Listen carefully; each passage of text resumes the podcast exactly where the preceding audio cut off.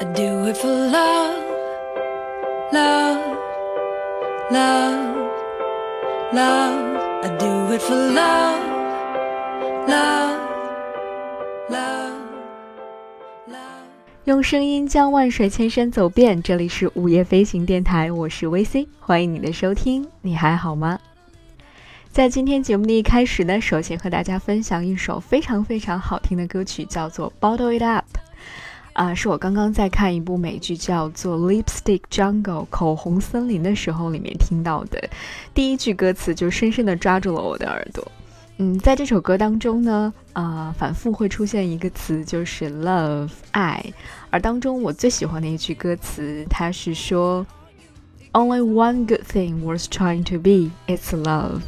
在我们的人生当中，唯一的一件最棒的事情，而且值得我们去不断努力的事情，就是爱。正所谓，唯什么与爱不可辜负。而这个什么，可以是在你心目当中最真实的东西，比如说美食或者旅行。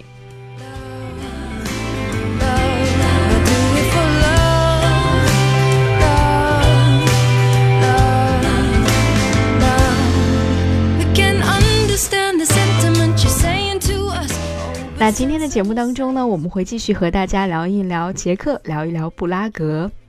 在上期的节目当中，我们和大家分享了捷克厚重的历史故事，当然也分享了非常浪漫可爱的现在的捷克的样子。那在今天的节目当中呢，我们会和大家一起来聊一聊波西米亚的捷克，或者可以说，听了今天的节目，你会更好的享受在布拉格的短暂的美好时光。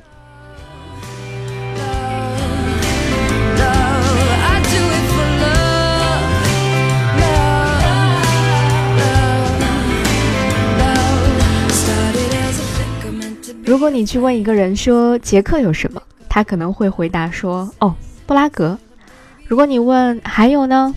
可能除此之外，很多人都答不上来什么。但是托了著名文学作品以及流行音乐的福，无论到没到过捷克，在许多人的脑海当中都深深地刻下了这样的一个印象，那就是黄昏布拉格广场上飞舞的白鸽。在上一期的节目当中，我们也和大家分享了那首非常著名的歌曲，叫做《布拉格广场》。但是，当你如果真的站在布拉格广场上的时候，你会发现，在这座广场上是没有许愿池的。歌词当中的许愿池可能是在罗马吧，或者是在当时歌词作者的心目当中。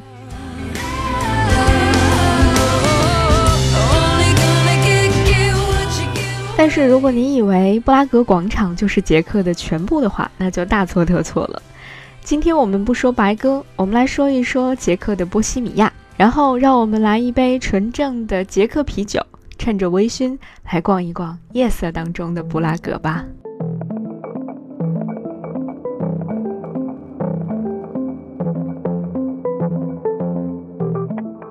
我们先来说说波西米亚这个词。提到波西米亚这个词，可能在很多人的脑海当中，首先想到的是我们国家的丽江，或者是那些少数民族当中一些非常自由的流行元素，比如说大大的裙子，还有一些非常放荡不羁的发型等等。也有人会想到艳丽奔放的颜色，然后会想到热烈自由的灵魂，还有比如说流浪的吉普赛人，他们在街头潦倒，但是却非常腰板挺直的那些艺术家们，等等等等。事实上，波西米亚这个词来源于捷克，在历史上，波西米亚其实是一个王国。据说，公元九世纪初统一的波西米亚王国就是捷克的前身，而一直到公元的十五世纪，奥匈帝国最终吞并了波西米亚。那在九世纪的时候，一个叫做利布施的女王和她的夫婿普热美斯公爵开始建造布拉格城堡。关于这个女王，还有一个历史上的小故事，说女王的麾下她有一个女卫队长，叫做普拉斯坦。他曾经率领着一支全部都为女性的红色处女军团，他为女王立下了汗马功劳。在女王去世之后呢，普拉斯坦不愿意侍奉第二个主人，于是就在捷克北部的叫做维多夫莱山占山为王，建立起了自己的武装大军，并且秘密地收藏了很多巨额的宝藏。用我们今天的眼光来看，这位叫做普拉斯坦的女英雄呢，非常的女权主义，她非常的痛恨男人，而且她经常会带女侍卫裸体出行，遇到哪个男子看他们就会拖出来杀掉。如今到维多夫莱山早已经没有性命之忧，但是却有很多人听说了这里的巨额宝藏，前来寻宝的。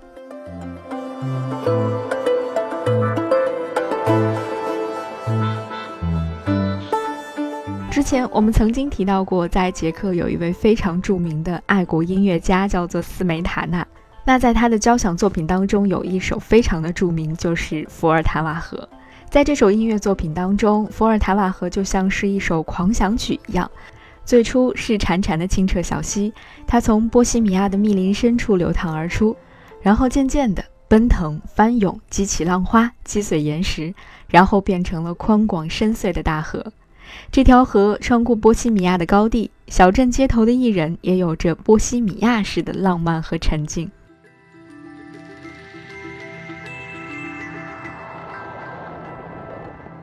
不过，在这个波西米亚的风情当中呢，有一个地方有一点特别，也是让很多人非常向往的一个地方。它有一个听起来有一点让人毛骨悚然的名字，叫做人骨教堂。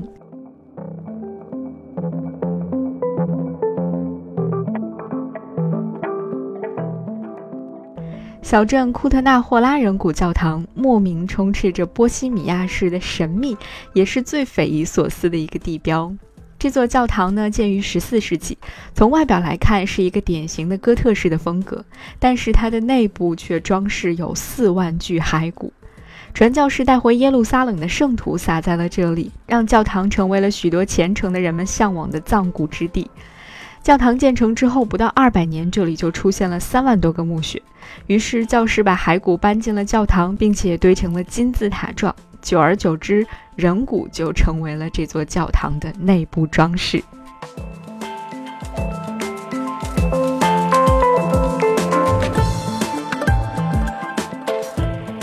这座教堂呢，并不在布拉格市内。如果你想要到这里去参观的话呢，你可以搭乘火车。这个叫做库特纳霍拉的小镇呢，距离捷克的首都布拉格有一个小时的火车距离，票价非常的便宜，大概是每人六十捷克克朗。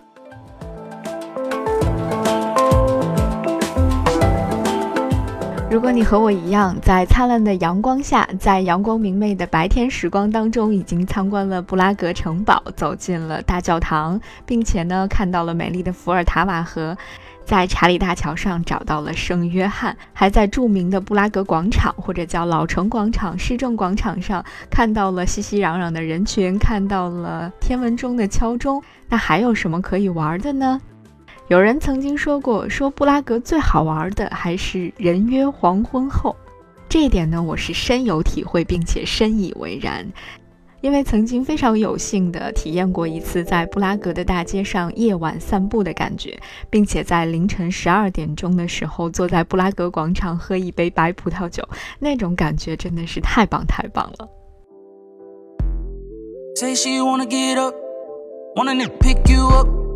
I know she wanna took you when he ain't look. We ain't gotta go to the club. 其实呢，布拉格一年三百六十五天，各种音乐节、爵士乐的演出以及艺术文化节会连番不断，是一个名副其实的不夜城。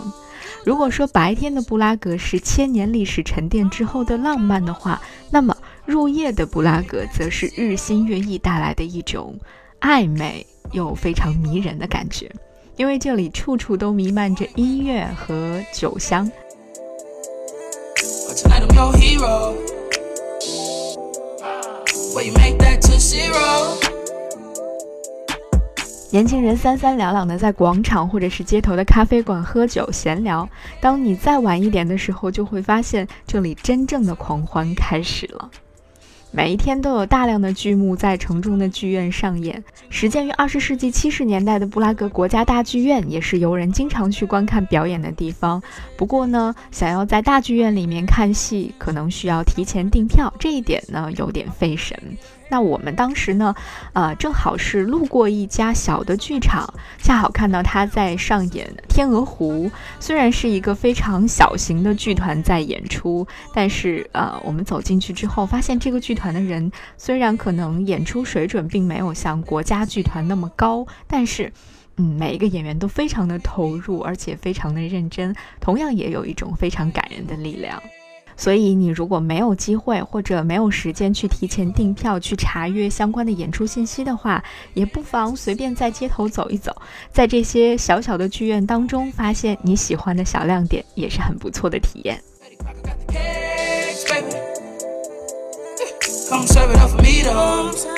除了古典音乐和戏剧之外，布拉格的爵士乐也很有看头。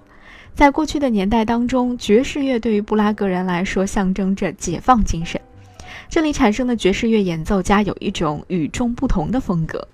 嗯，怎么说呢？相比于那些精致技巧化的美国爵士，这里的爵士更加的波西米亚一些。如今许多地方你都是可以看到有爵士乐队在演出的，还有不少非常高水平的爵士乐的俱乐部，甚至在查理大桥这种游人如织的地方，你也经常会欣赏到一些非常精彩的爵士乐演出，而且水平都还不错。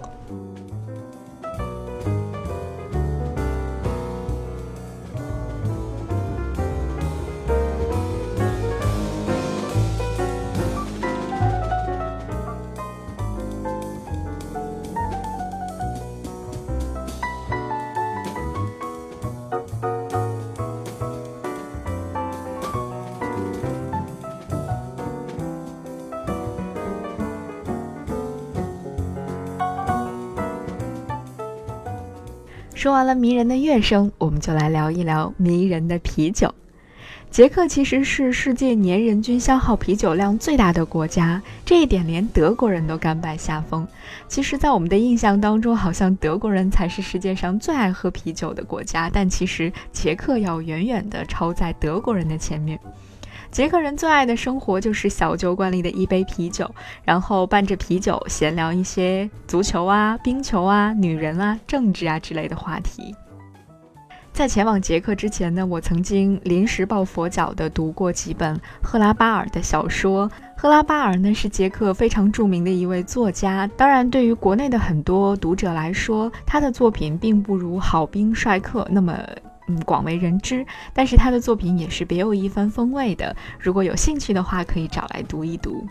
那赫拉巴尔他的小说当中经常会出现的一个场景就是啤酒馆。他曾经盛赞过捷克的小酒馆，说啤酒馆是消除偏见的场所，在这里就连最平常的人也能够即兴创作，并且激发起无限的热情和想象。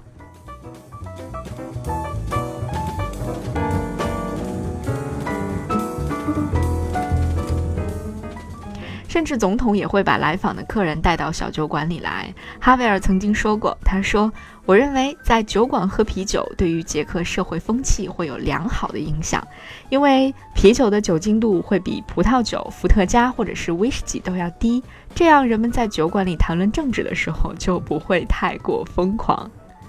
那有史料可查的波西米亚地区喝啤酒的历史可以上溯到公元前八百五十九年。最早的啤酒出口史可以上溯到公元九百零三年，在十三世纪的时候，这里取消了自酿啤酒的禁令之后呢，波西米亚地区的啤酒就如同金色的泉水一般不断的喷涌而出。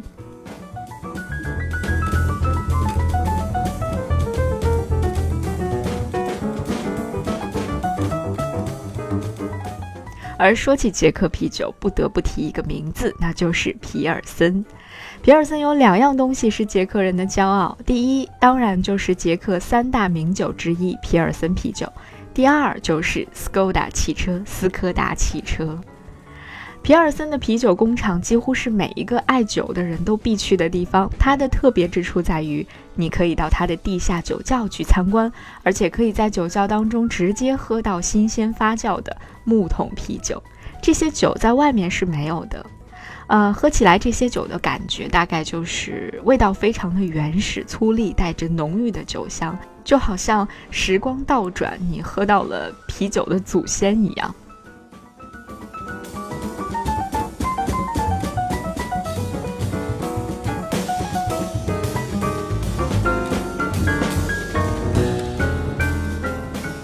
其实除了捷克非常著名的啤酒之外呢，捷克的葡萄酒也是非常非常著名的，特别是它的白葡萄酒真的是非常非常的好喝。而且我们在一个小镇参观的时候，还特意去参观了它的白葡萄酒的酿造的酒窖，也可以在里面喝到一些新鲜酿造出来的白葡萄酒。而且回国的时候还带了两瓶跟朋友们回来一起分享，大家也都是赞不绝口。所以如果到了捷克，一定要尝一尝他们的白葡萄酒和他们的啤酒。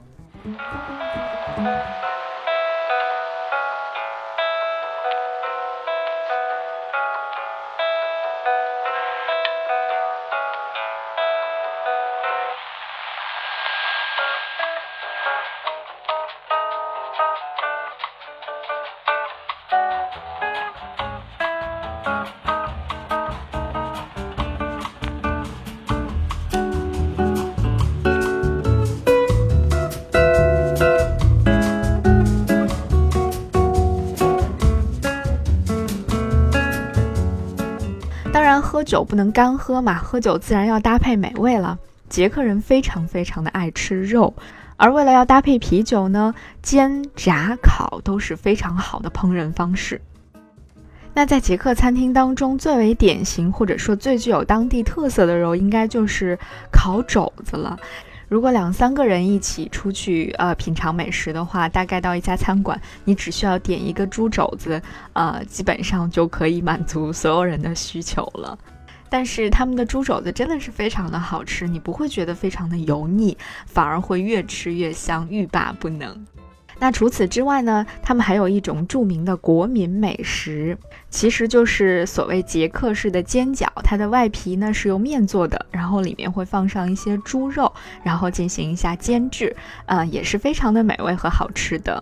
呃，那除此之外，我们还在嗯，当时我们的那个 driver 的家里面，我们非常有幸的去到了 driver 哥哥家，然后还到了他的呃祖母家里面去做客。嗯，当时老奶奶也是给我们准备了在捷克家庭当中，嗯，非常常见的一种美食，我不知道它叫什么名字。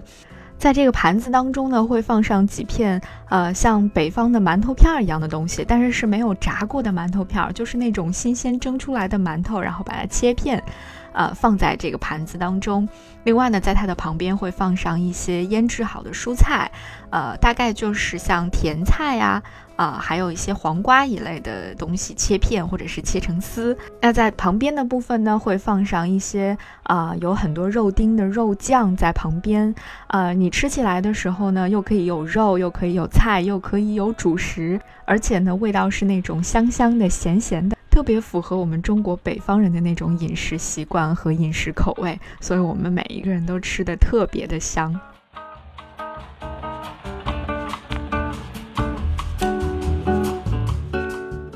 除此之外呢，其他的美食，比如说有外皮抹上了香料的南波西米亚乡土料理烤全鸭，那波西米亚还盛产鳟鱼，那油炸之后挤上一些新鲜的柠檬，这些都是非常好的下酒菜。而且很棒的是，在布拉格的街头呢，还会有很多呃小的零食的售卖亭，当中都会有一些新鲜做好，像甜面包圈呐、烤马铃薯之类的小吃，也都特别特别的好吃，而且非常的便宜。所以找这样的一个晚上，点上一杯泡沫细腻的啤酒，再来一道美味的芝士或者是一道美味的肉菜，欢乐之夜就会这样在你的眼前拉开帷幕。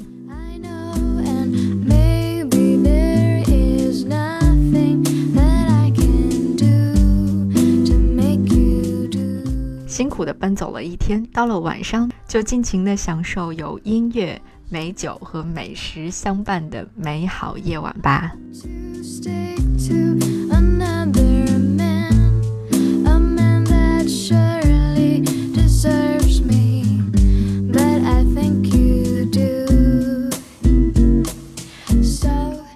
最后向你推荐一家老酒馆和一款啤酒。老酒馆呢是在布拉格老城的，叫做金虎啤酒馆的地方。它是现今保留下来为数不多的传统的啤酒馆了。它的家族呢已经有了百年传代的经营历史，在这里你能够品尝到过去的那种传统的啤酒味道。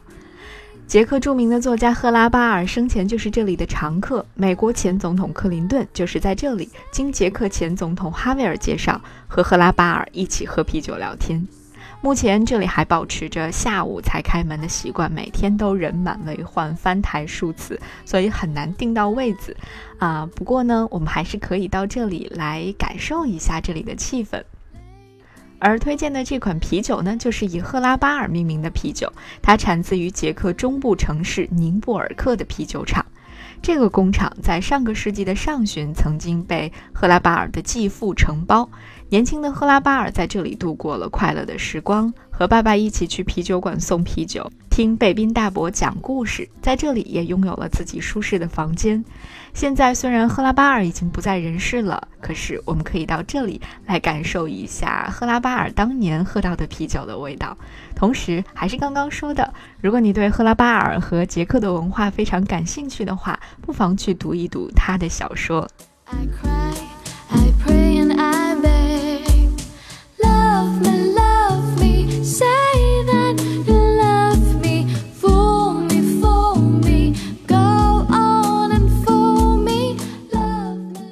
关于布拉格的故事，关于布拉格的前世今生，它的历史，它的现在，它的美好，它的浪漫，我们在节目当中跟大家都一一进行了分享。当然，除此之外，还有很多很多非常感人的小细节、小故事，可能没有办法跟大家在节目当中一一的分享了。最好的办法就是你亲自飞一趟布拉格，站在布拉格广场。走在布拉格的街头，用自己的心和自己的眼睛去感受这座城市。这里是午夜飞行电台，我是 VC。下一期的节目，我们就要和大家一起来聊一聊我的阿里转山故事了。期待你的收听，下期再见。